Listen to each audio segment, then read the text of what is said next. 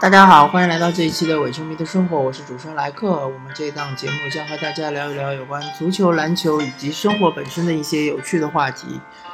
嗯，首先很抱歉，嗯，跟大家说声对不起，因为这个国庆节期间嘛，国庆长假八天确实没有更新节目。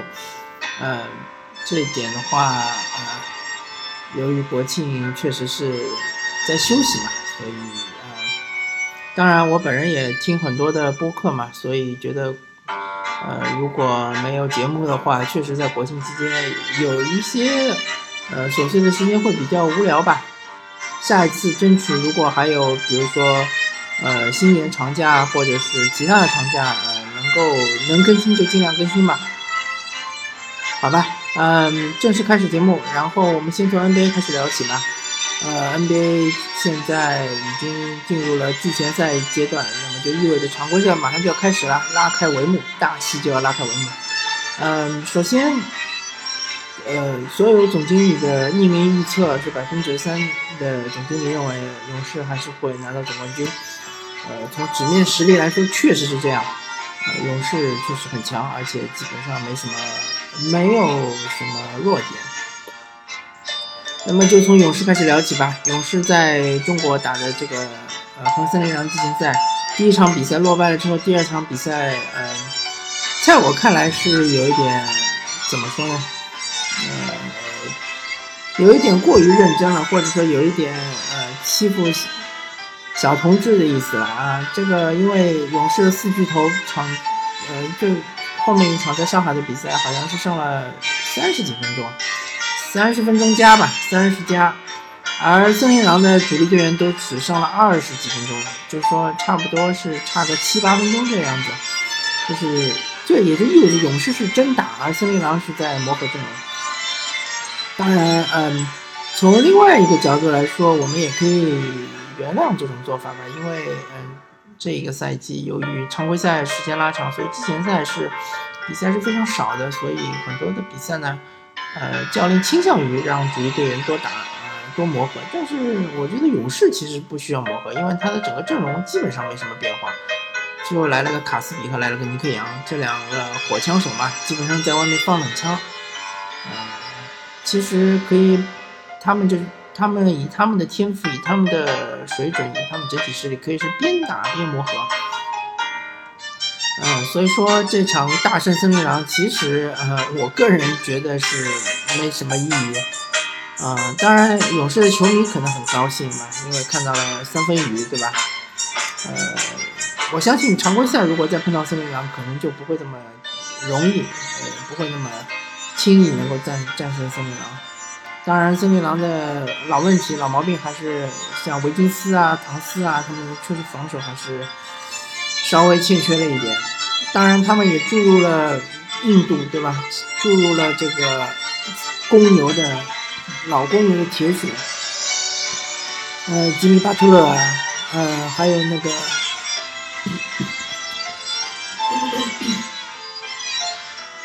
嗯，吉米巴特勒，还有，嗯。公牛队那个大前锋啊，名字我好像一直呃一时没想起来，反正就是呃公牛队的那些比较铁血的当年的主力阵容，也去了几个去森林狼，然后想要就是将森林狼这支青年军打造成一支铁血之师。这个森林狼现在的问题，我可以说唯一的问题就是出在防守上。如果他们的防守可以打造成像爵士这样的这种，呃，非常的有纪律性，非常的伸缩性非常强，内线护框能力非常强，外线又能够抑制对手的三分球的话，那么森林狼确实是，呃，前途无可限量。嗯，好吧，那么转到西部的其他球队，我们来看一看。首先，马刺，马刺这几场季前赛都发挥的非常出色。呃，基本上替补球员以及主力球员都是，嗯，怎么说呢？呃，都是已经是各司其职了吧？呃，而且其实马刺这套阵容也基本上不用磨合，因为他基本上也是沿用了之前的阵容啊，补充了几个新员。嗯，最重要的就是鲁迪盖伊嘛，对吧？鲁迪盖伊他可以打四也可以打三，而且它逐渐的开始向小球的方向趋势发展。然后还有就是火箭和雷霆这两支相对来说比较吸引引人注目的球队，在西部啊也可能是竞争对手吧。雷霆组成了新的三巨头，呃，威斯布鲁克第一场对火箭的季前赛没上，后面几场都上了，嗯，还需要磨合吧。啊，雷霆是最需要磨合的球队之一，因为他们核心阵容基本上就全部更换掉了。啊，对，想起来了，那个之前我们说去了森林狼的前，呃，公牛队的名宿泰吉布森，对吧？原来上个赛季在雷霆，啊，多诺万好像不太喜欢使用这个泰吉布森，基本上是一个假首发。那么下明年在森林狼的话，可能也也是差不多的，处于差不多的位置，差不多的这个身份，但是呢，他会在更衣室里面起到一定的作用。那么雷霆现在呢，呃，基本上老将好像是偏少一点，年轻人多一点。呃，如果说威斯布鲁克算是老将的话，那么比威斯布鲁克更大的可能就是那个安东尼，对吧？安东尼，但是安东尼我们都知道，他不是属于更衣室领袖的这种呃球员，他并不具备有这个在更衣室里面。一呼一呼百应的这种能力，对吧？所以还是要靠威少来带。那么威少现在肩肩上的责任还是，其实我觉得威少这这个赛季的肩上责任比上赛季更重。因为上赛季我们都知道，呃，杜兰特死神走了之后呢，KD 走了之后，我们对于雷霆队其实并没有太大的期待，那么球迷对他们也相对来说比较宽容。而这个赛季就不一样了，这个赛季就是有一种，嗯。不搏不精彩，对吧？在此一搏的这种态势，all in，所有的筹码都已经放进去了。他们虽然说两个大合同是有点，嗯，他们送走了两个大合同，可能是有点积累啊，比如说坎特，对吧？比如说阿拉迪波，但不管怎么说，这两位球员都是年轻球员，对吧？都是有潜力。坎特好像是二十三，阿拉迪波好像是二十二。反正肯定是二十五岁以下，就是还处于一个长球的年纪年龄，对吧？坎特，但这两位球员都有明显的弱点。坎特就是说防守，就是他的护框能力啊，还有他拉出来根本没法防。阿拉迪波呢，嗯，就是他的进攻不稳定，对吧？但这两位球员送走了之后，拿来，嗯，呃，拿换来了这个安东尼和保罗乔治。当然，这两位球员的个人能力是很强，但是保罗乔治。他下个赛季会不会回到湖人呢？我们也不知道。呃，安东尼下个赛季会不会和雷霆续约呢？我们也不知道。所以处于太多的不确定性啊。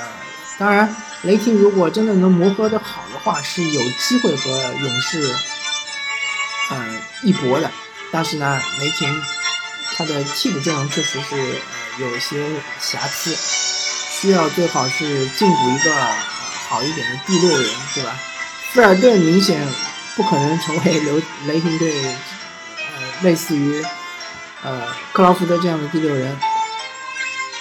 所以，嗯，怎么说呢？雷霆我们还是要观望一下。火箭的话，相对比雷霆要好一点，因为火箭虽然也走了一批人吧，但是他进补的那些球员基本上都是三 D 球员，就是他在。呃，进攻上的责任相对来说比较明确，就是接球就投；而在防守上，当然这个火箭队的防守肯定是比上赛季更好，这是毫无疑问的。他们有了皮斯塔克，有了巴莫特，还有了克里斯保罗。当然，你非要说克里斯保罗的防守比呃贝弗利更好呢，也也很难说。但是至少不差于贝弗利，对吧？那么皮奇塔克和巴莫特来了之后，肯定要比当时的这个路易斯威廉姆斯还有嗯德克尔，那么肯定要比他们的方式要更好。呃，当然火箭队他们今年说了要在防守上有巨大的提升，力争要进入联盟前十，而且他们要控制好自己的篮板，因为上个赛季篮板很糟糕，总篮板数好像是联盟二十，就是后十位嘛，二十一好像正好是后十位，所以嗯，火箭队要做的也很多，进攻上其实不担心，防守上确实是要看有没有成果，对吧？火箭是一支。上个赛季其实火箭是想用进攻来打勇士，但是最终，呃，看到这个结果并不是特别的好。虽然说上个赛季赢了勇士一场，但是其他的三场还是输了，而且最终也没有打进西部决赛。那么这个赛季呢，其实火箭真如真正的如果要战胜勇士，在系列赛中战胜勇士，我觉得还是防守，因为这个赛季，嗯。进攻上可以说不输上个赛季，但是防守上要比远远强于上个赛季，所以，嗯，就看关键是你能不能防住这个斯蒂芬库里，能不能防住汤神，能不能防住杜兰特，对吧？呃，至于追梦格林，他的这种侧影，这一手侧影你可能是很难防住，对吧？但是如果你能够让球不不停在追梦格林手上，让他不停的投篮，那其实你也是算一种成功吧。嗯，所以火箭这个赛季我们的看点还是防守，并不是进攻。嗯，然后骑士的话，呃，季前赛还是骑士这个季前赛和其他的球队有所不同，他这个季前赛还是非常像之前几年季前赛，他主要还是让一些轮换阵容或者轮换顺序很靠后的球员在上面嗯打球，让他们就是。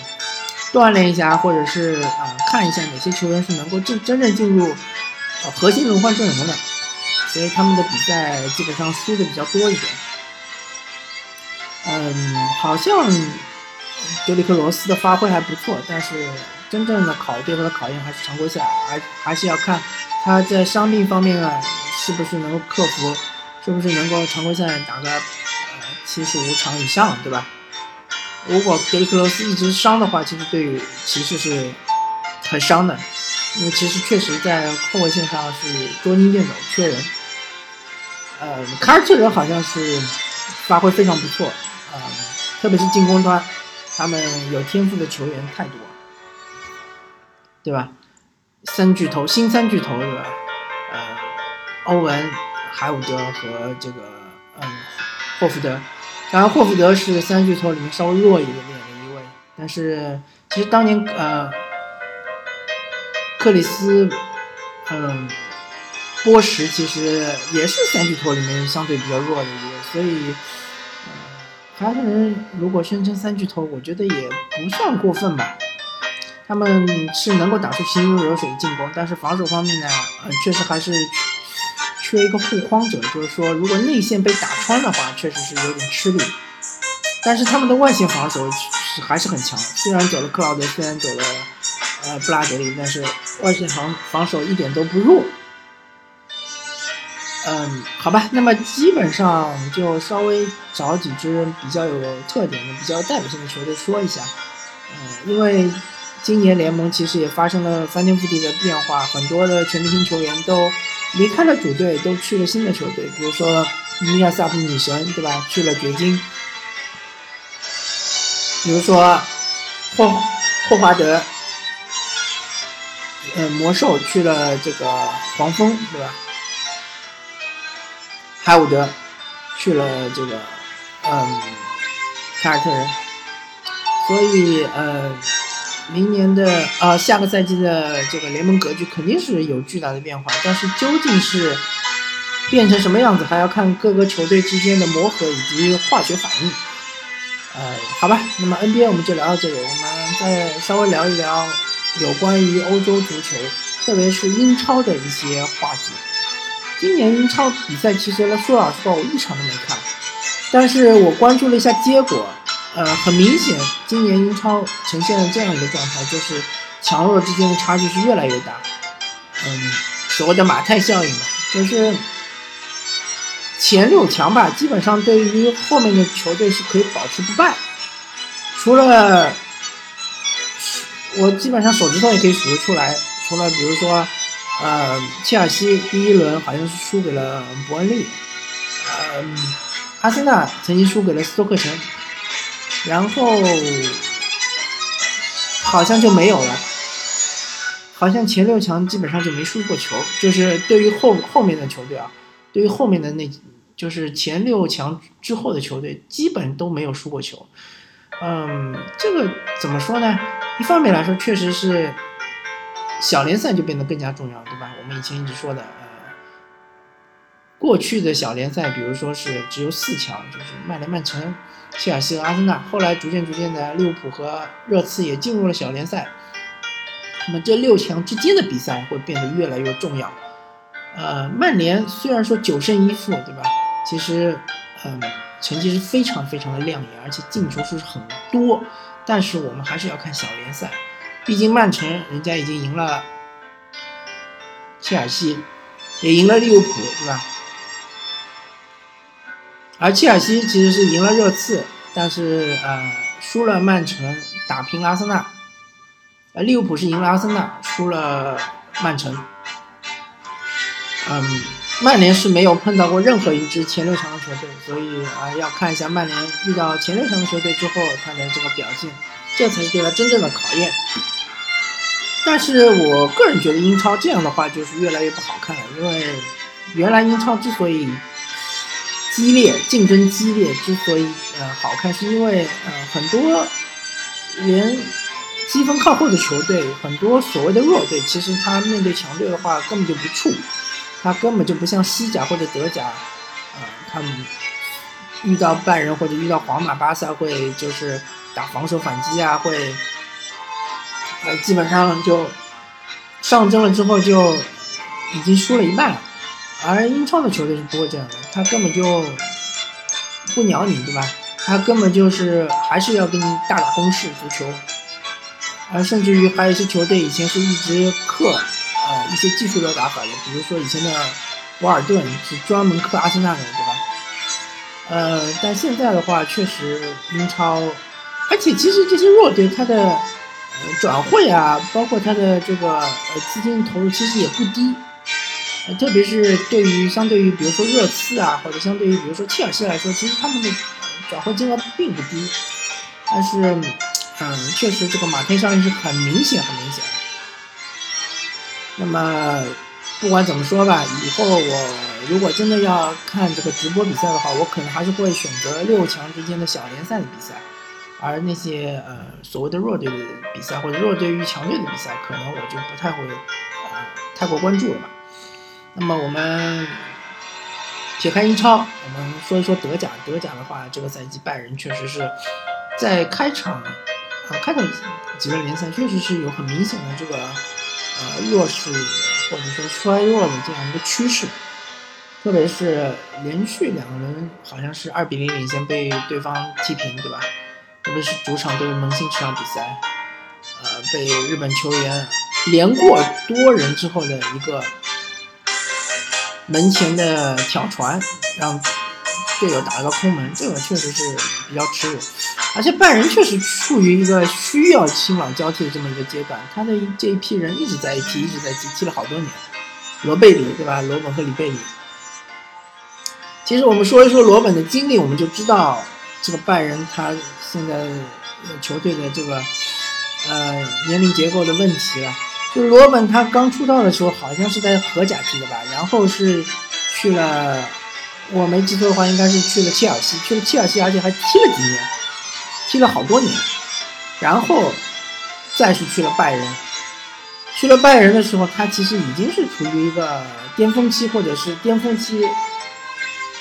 已经在巅峰期已经待了几年了，然后他职业生涯开始已经是马上好像拜仁没踢几年就三十岁了，所以说他在拜仁踢了这么多年还在踢主力，确实是呃拜仁的年年龄结构有点问题。然后今年发挥特别出色就多特蒙德对吧？多特蒙德现在好像是不败，而且是呃只平了一场，其他就全是全胜。多特蒙德。不管怎么说，今年很有机会拿到拿到德甲冠军吧。但是在整个欧冠这个环境中看的话，多特蒙德确实对和第一集团还是有点差距。特别是面对皇马、巴萨，甚至于大巴黎，我觉得多特蒙德都是呃很难战而胜之。呃，还有当然面对比如说像呃英超的曼城啊、曼联啊，就要看当时的发挥了，对吧？德甲怎么说呢？如果德甲拜仁的水准降低的话，对于整个德甲的这个呃积分的话，其实是会有影响的。那然后是意甲，意甲的话，今年那不勒斯确实是异军突起，呃，场均进球好像三点几吧，他攻击力确实是非常恐怖啊。但是最终还是要看他的后劲怎么样，对吧？意甲我们都知道，尤文图斯其实很多比很多年都是前几轮都是有一点嗯打盹，或者说处于磨合期，到了后后半程就是一发力，马上就拉开差距了，马上就提前。若干轮夺冠，嗯，而且意甲今年国际米兰也是不错，国际米兰好像也是全胜吧，嗯，那不勒斯、国际米兰都是全胜，这两支球队不知道，最终还是要看他们面对尤文图斯的这个比赛吧。如果说有一支球队能够双杀尤文图斯，我觉得意甲真的应该换霸主了。如果是面对尤文图斯被双杀的话，我觉得还是不行。那么西甲的话还是老样子吧，而且现在趋势就是啊，马德里竞技好像逐渐逐渐退出了西超的这么阵阵容，还是回到了西甲。呃，皇马还皇马和巴萨还是最强的两支球队。皇马当然由于超超级杯，呃，C 罗的禁赛，所以呃这这几几场比赛有几场比赛打得不太好，让 C 罗呃。可能联赛刚开始状态不是最佳，但是这不是问题，因为巴萨不可能，嗯，整个联赛全胜夺冠，对吧？我们也知道，巴萨现在现在还是全胜，但是不可能，呃，整个联赛结束了还是全胜，所以说还是有机会，皇马还是有机会。皇马今年最大目标还是欧冠，如果欧冠能够三连冠的话，我们可以确立，呃，皇马处于一个王朝时期，对吧？那么，呃，我们再说一下，呃，法甲吧。法甲其实也没什么好说了，巴黎圣日耳曼，呃，基本上是，基本上我们现在已经看到了巴黎圣日耳曼可以拿到法甲冠军了，没什么悬念。摩纳哥和巴黎圣日耳曼还是有有差距，差距而且还不小。而巴黎今年的目标肯定不是法甲冠军，肯定是欧冠。我们看一下欧冠，他们能够走到哪一步吧？内马尔的加盟对他们的这个帮助是确实是非常非常大。嗯，然后是 OK 吧？然后基本上呃五大联赛都稍微说了一遍，嗯，没有什么要补充的吧？嗯，好吧，我们这期节目就聊到这里，感谢大家收听这期《我球迷的生活》，我是主持人莱克。就是节后我们的第一期，啊，我们下期再见，拜拜。